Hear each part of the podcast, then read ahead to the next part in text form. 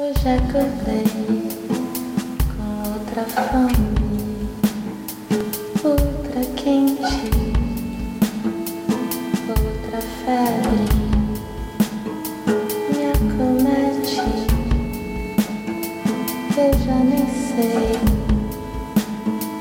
quem eu sou assim. Despertei, Olá, eu sou a Glenda e esse é o quarto episódio do podcast Meditadora de Botequim. Muito obrigada a quem está acompanhando até aqui e mais ainda aos que me deram um retorno. É, sobre o episódio da semana passada, eu preciso fazer uma errata. É um amigo meu muito perceptivo e generoso, apesar de ainda ser resistente no que diz respeito à meditação mas estamos trabalhando nisso. É, ele observou que a tapioca usada no cuscuz não é a mesma da tapioca, da tapioca propriamente dita, é, é a granulada.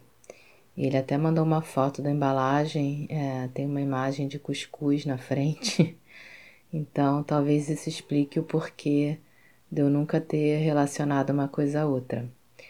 Bom, nesse episódio eu vou filosofar um pouco sobre a diferença entre o bem e a bondade. É, vou falar de questões muito concretas e até fisiológicas relacionadas à bondade, à, à gratidão e à compaixão. E vou terminar com uma meditação guiada que eu gravei lindamente com acompanhamento da música do Marco e que vai fazer você entender na prática tudo que tiver sido comentado antes. Então, é, ultimamente essas questões têm ocupado muito a minha cabeça. É, eu quero saber qual é a fronteira do que é nosso, humano, né, da nossa natureza, isso falando de biologia, de processos físicos e químicos, e o que é construção cultural, o que é crença. É, porque crença é um processo mental, né? É diferente de fé, que vem do coração. E eu vou falar mais disso depois. É, o Harari, no livro Sapiens, do qual eu já falei aqui no primeiro episódio, é, chama de ficção muitos valores que a gente está acostumado a considerar concretos, como dinheiro ou uma empresa, é, uma montadora de carros, por exemplo. E ele explica muito bem como essas empresas, na verdade, nem existem, é, são uma ficção jurídica. Quer dizer, a gente confia cegamente em coisas que não existem, é, tipo um documento, um contrato, uma lei. A humanidade é a única espécie animal capaz de fundar empresas e fazer comércio em troca de dinheiro. E a gente só é capaz disso porque nosso cérebro evoluiu é, entre 70 mil e 40 mil anos atrás, num processo que é chamado de revolução cognitiva. E foi aí que a gente começou a ser capaz de criar essas ficções e deduções e hipóteses e abstrações, etc. É, a gente começou a enxergar além do que se apresenta na nossa frente e a criar divindades e a necessidade de adorar divindades. É, tudo isso que passou a acontecer por causa dessa revolução cognitiva. E a partir daí, todas as nossas evoluções enquanto espécie foram culturais e não mais biológicas. E isso foi em si uma grande inovação, porque a existência do que a gente chama de cultura só foi possível a partir do momento em que nos tornamos capazes de criar essas ficções. E é interessante que essa capacidade, ao mesmo tempo que nos colocou em enorme vantagem no reino animal e fez a gente chegar ao topo da cadeia alimentar e virar os maiores predadores apesar de sermos relativamente fracos e pequenos e bem menos ágeis do que outros bichos, é, e nos colocou nessa posição de vantagem justamente porque permite que a gente consiga se organizar em grandes grupos com um objetivo comum, é, através de instrumentos criados como o dinheiro ou os estados nacionais, as religiões, etc. Então, ao mesmo tempo que é, a gente consegue dominar os outros animais e mudar a própria natureza, é, a gente é o único bicho que sofre por problemas que não existem, problemas imaginários, é, criados pela nossa mente, como é o caso da angústia, da ansiedade, da inveja, é, justamente por causa dessa capacidade de criar ficções e deduções e hipóteses e tal. Ou seja, a gente dominou o mundo, mas ainda não conseguiu dominar a gente mesmo. É, e é nesse contexto que eu situo o bem. O bem é uma criação que faz parte de um conjunto de crenças que mudam conforme a cultura evolui, num determinado momento da história e num determinado lugar, o que faz com que o que se considera bom e justo num contexto pareça uma enorme aberração em outro. É, sei lá, posso citar milhares de exemplos, como a escravidão, é, o enforcamento em praça pública e o próprio holocausto, holocausto que aconteceu há tão pouco tempo, né, se for pensar. É, isso tudo parecia normal, ou pelo menos justificável, na época e no lugar em que aconteceu e era respaldado pela lei. E a lei era feita por pessoas muito bem intencionadas, pelo menos em tese, né? E é engraçado porque algum dia no futuro mais ou menos distante, é, pesquisadores vão se debruçar sobre o estudo do nosso modo de vida atual, sobre como a gente se alimentava e que práticas, é, em que práticas se baseava a nossa indústria alimentícia e sobre como a gente achava super normal criar animais em cativeiro, em verdadeiros campos de concentração, é, privados de mínimos confortos desde o dia que nascem, num ciclo cruel, tendo por única justificativa a nossa vontade e o nosso hábito de comer carne e de beber leite. E os pesquisadores do futuro e toda a sociedade no futuro, todos nascidos e criados dentro do veganismo, vão considerar a gente bárbaros, incivilizados, é, igual a gente fala dos impérios de antigamente e das suas leis sanguinárias. Sendo que a gente, pessoas de bem e bem intencionadas, acha super normal que seja assim hoje em dia, né? E Vem cá, é, quem nunca ouviu essa frase? Vou fazer isso com você, mas é por seu próprio bem. Agora me fala, quando é que quem fala isso está preocupado realmente com o bem do outro? Né? Pelo contrário, quando a gente escuta isso, pensa logo em punição, privação ou qualquer coisa relacionada a castigo. Então, que bem é esse, né? E para quem? E daí que eu acho que o bem é uma crença, é cultural e é relativo.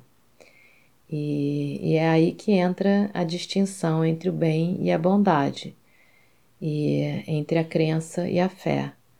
Né? A fé pode existir independentemente de uma crença, já o contrário não. Crença sem fé não é verdadeira. É, crença é cultural e sempre relativa a alguma coisa no tempo e no espaço. Crença é ensinada ou é fruto das nossas próprias maquinações mentais. É, já a fé é uma confiança, é uma confiança que brota do coração e pode ser trabalhada no sentido da gente reconhecer em si e deixar fluir essa confiança mas não é uma construção é, e independe de cultura e de época. A fé está relacionada com outros valores absolutos: a compaixão, a tolerância, a gratidão e a bondade. A fé pode ser religiosidade, mas pode não ser. Ela pode não se encaixar em nenhum desses conjuntos de crenças pré-estabelecidos que a gente conhece e ainda assim caminhar lado a lado com a compaixão, a tolerância, a bondade, que no final das contas deveriam ser os valores básicos que norteiam todas as religiões. Agora, olha que interessante. Eu já sabia que a meditação ativa determinadas partes do cérebro e, inclusive, muda a fisiologia do cérebro. Hoje em dia não faltam pesquisas comprovando isso, né?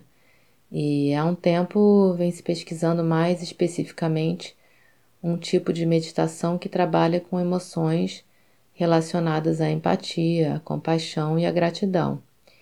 E não à toa começou a se falar muito uh, ultimamente numa meditação que em inglês se chama Loving Kindness e que é baseada na meditação milenar budista chamada Metta Bhavana ou meditação do amor incondicional. É, aqui eu já ouvi chamarem de bondade amorosa. É, é uma meditação que parece muito uma oração, em que a gente direciona frases carregadas né, do nosso potencial amoroso, generoso e compassivo, é, primeiro a nós mesmos, depois a pessoas queridas, depois a pessoas a quem a gente é indiferente, né? A gente cruza, mas não conhece, não, não, é, não emite julgamento. É, depois a pessoas difíceis, com quem haja alguma dificuldade de relacionamento ou mesmo sentimentos ruins. E finalmente a toda a humanidade e os seres vivos.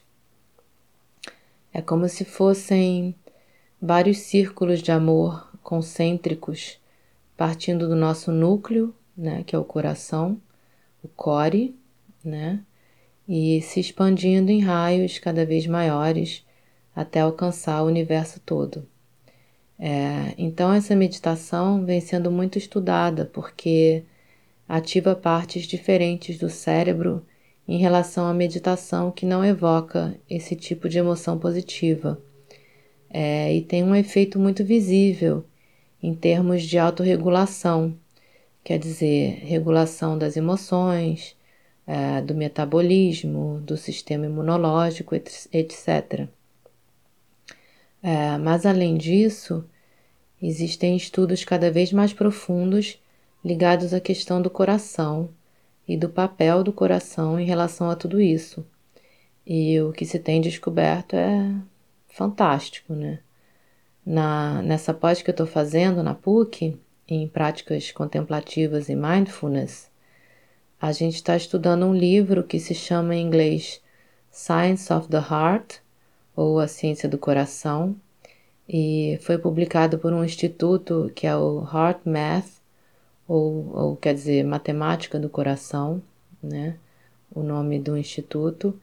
E eu já tinha visto, por acaso, um ou outro vídeo é, de palestras deles no YouTube e vale a pena dar uma procurada. Eu vou, vou deixar o nome na descrição do áudio. É, eles estão desenvolvendo esse trabalho há muitos anos, é, sei lá, 20, 30 anos, e divulgando pesquisas cada vez mais conclusivas no sentido de que o coração é muito mais do que um instrumento bombeador de sangue, né? Por exemplo, já se sabe hoje que o coração tem uma atividade eletromagnética 100 vezes maior que a do cérebro é, e que pode ser medida num raio de até 2,5 metros e meio de distância do nosso corpo é, medida com aparelhos, né? Ou seja, aquela imagem figurada que eu falei dos círculos concêntricos gerada pelo efeito da, da meditação do Loving Kindness é, tem um braço, digamos assim, científico, né? Físico, que é bem real. É, ainda mais se você considerar que você atinge é, diretamente com as ondas eletromagnéticas do seu coração as pessoas que estão presentes né, fisicamente à sua volta e elas, por sua vez, atingem outras que estão à volta delas e assim por diante, é, até englobar o mundo todo. E isso não é nada metafísico, é bem concreto e pode ser medido, né? Então, você imagina a responsabilidade do tipo de energia que esse campo que parte do seu coração emana.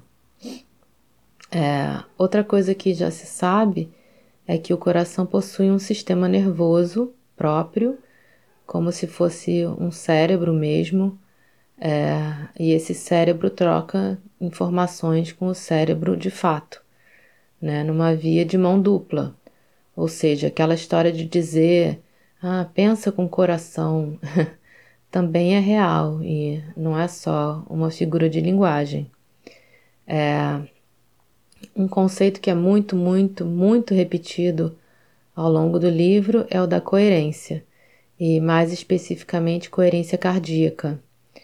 É, eu não sabia que esse termo coerência tinha um sentido próprio dentro da medicina e ele fala de sistemas operando em harmonia, em sintonia.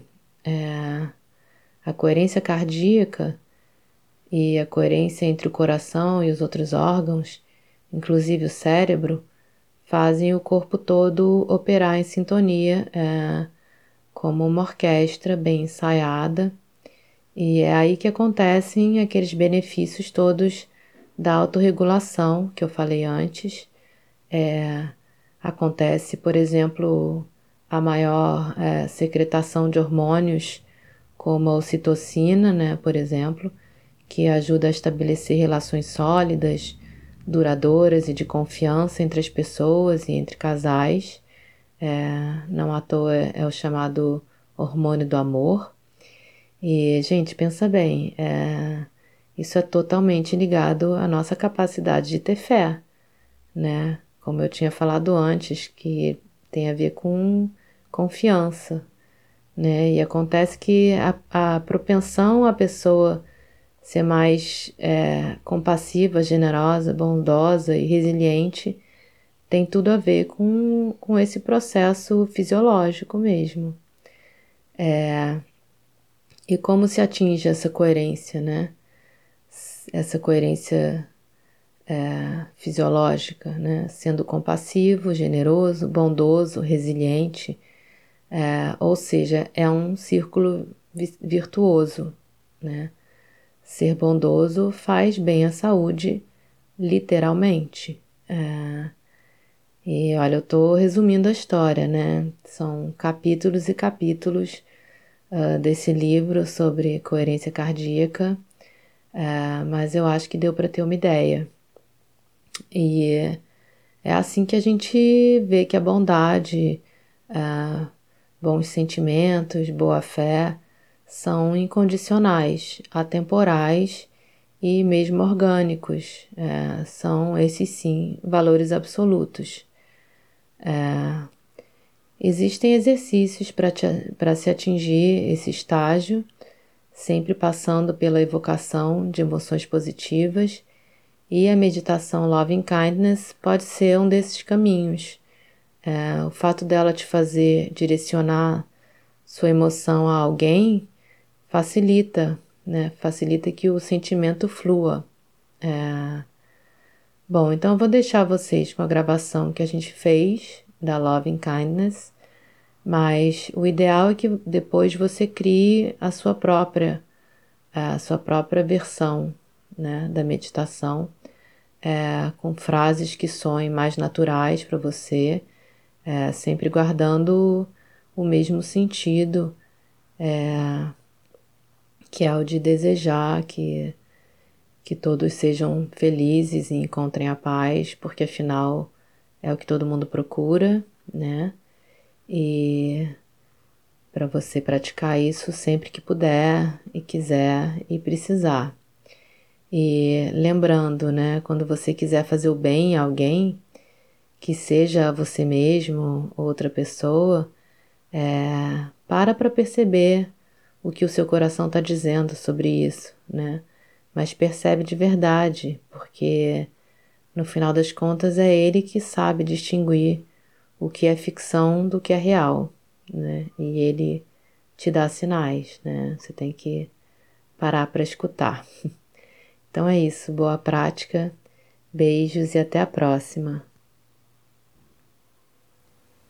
Essa meditação é chamada de Loving Kindness. É uma prática que tem como objetivo despertar em você um sentimento puro de amizade, bondade, gentileza, amor sem apego e compaixão. Primeiro por você mesmo, depois pelos outros. Antes de começar, encontre uma posição em que se sinta estável confortável e desperto. Se estiver sentado, mantenha as costas eretas, porém relaxadas, sem rigidez ou tensão. O ideal é que descole seu corpo do encosto da cadeira e alinhe sua coluna desde os isquios até o pescoço, conferindo dignidade à sua postura. Feche ou baixe os olhos, como preferir. Deixe-se levar pela música a um estado de relaxamento consciente.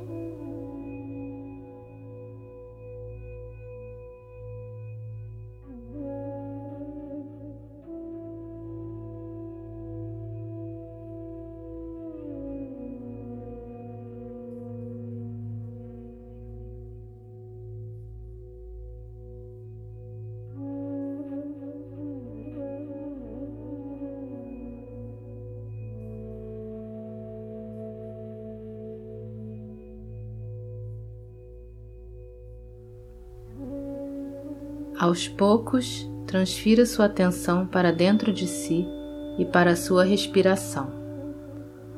Deixe a respiração fluir normalmente e apenas acompanhe, percebendo os efeitos no seu corpo.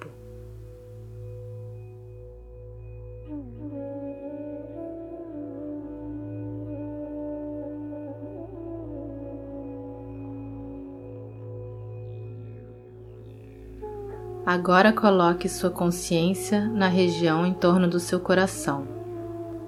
Essa região concentra a maior atividade eletromagnética do seu corpo, num campo que se expande em anéis de energia do topo do crânio até a pelve e pode ser observada e medida a metros de distância. É também onde se encontra o chakra cardíaco que, quando em equilíbrio, canaliza o amor, a gentileza e a compaixão.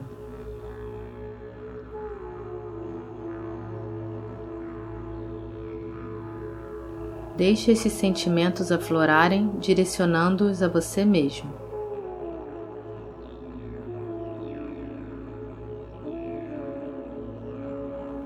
Sinta-se transbordar de afeto e aceitação por você do jeito que você é. Pronuncie mentalmente frases dizendo: Que eu fique bem, que eu seja feliz, que eu tenha paz, que eu me sinta amado.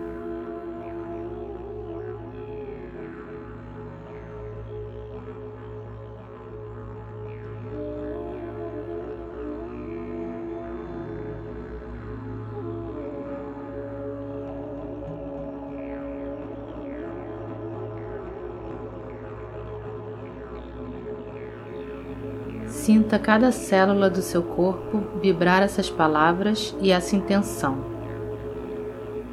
E perceba a sua reação, pensamentos, emoções, sensações corporais. Acolha-os sem julgamento. Que eu fique bem, que eu seja feliz, que eu tenha paz, que eu me sinta amado. Se você sentir dificuldade de evocar esse amor por você mesmo, traga à consciência a presença de alguém, um filho ou mesmo um animal de estimação que você ama ou amou incondicionalmente. Recorde esse sentimento e redirecione-o a si mesmo. Que eu fique bem, que eu seja feliz, que eu tenha paz que eu me sinta amado.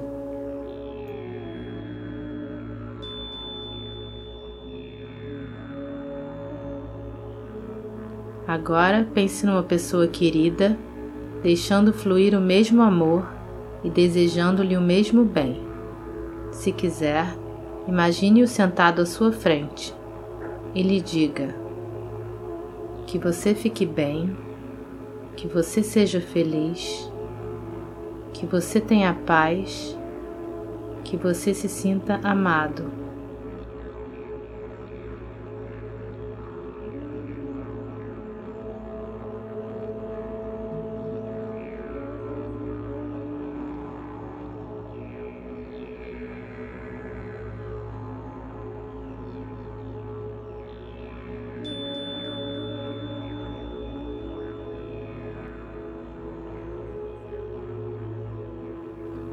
Agora escolha um estranho. Pode ser alguém com quem você se encontre casualmente, na rua, no ônibus, no supermercado. Alguém que você reconheça, mas com quem não tem relação alguma e nem saiba o nome. Apesar de não o conhecer, você sabe que ele também busca a paz e deseja ser feliz. Assim, visualize-o sentado à sua frente e direcione as mesmas palavras a Ele. Que você fique bem, que você seja feliz, que você tenha paz, que você se sinta amado.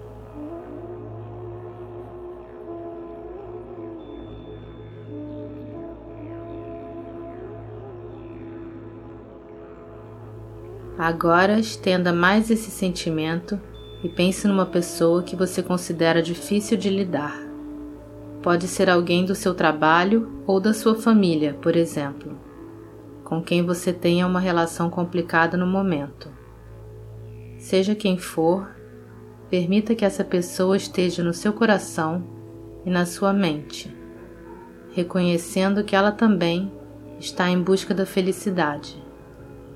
Visualize-a à sua frente e lhe diga: que você fique bem, que você seja feliz, que você tenha paz, que você se sinta amado.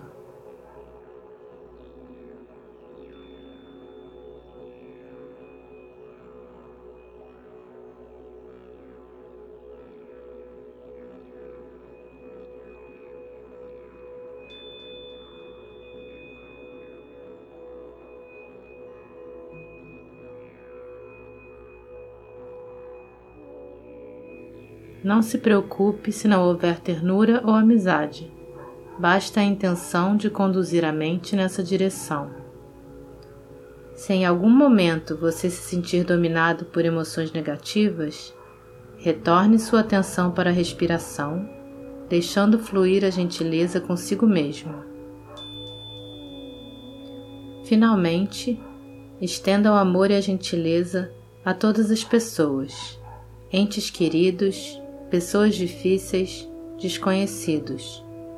Exale compaixão a todos os seres vivos no planeta, inclusive você.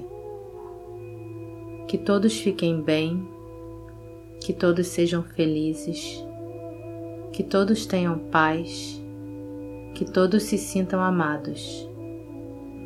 Que todos nós tenhamos uma vida plena e tranquila.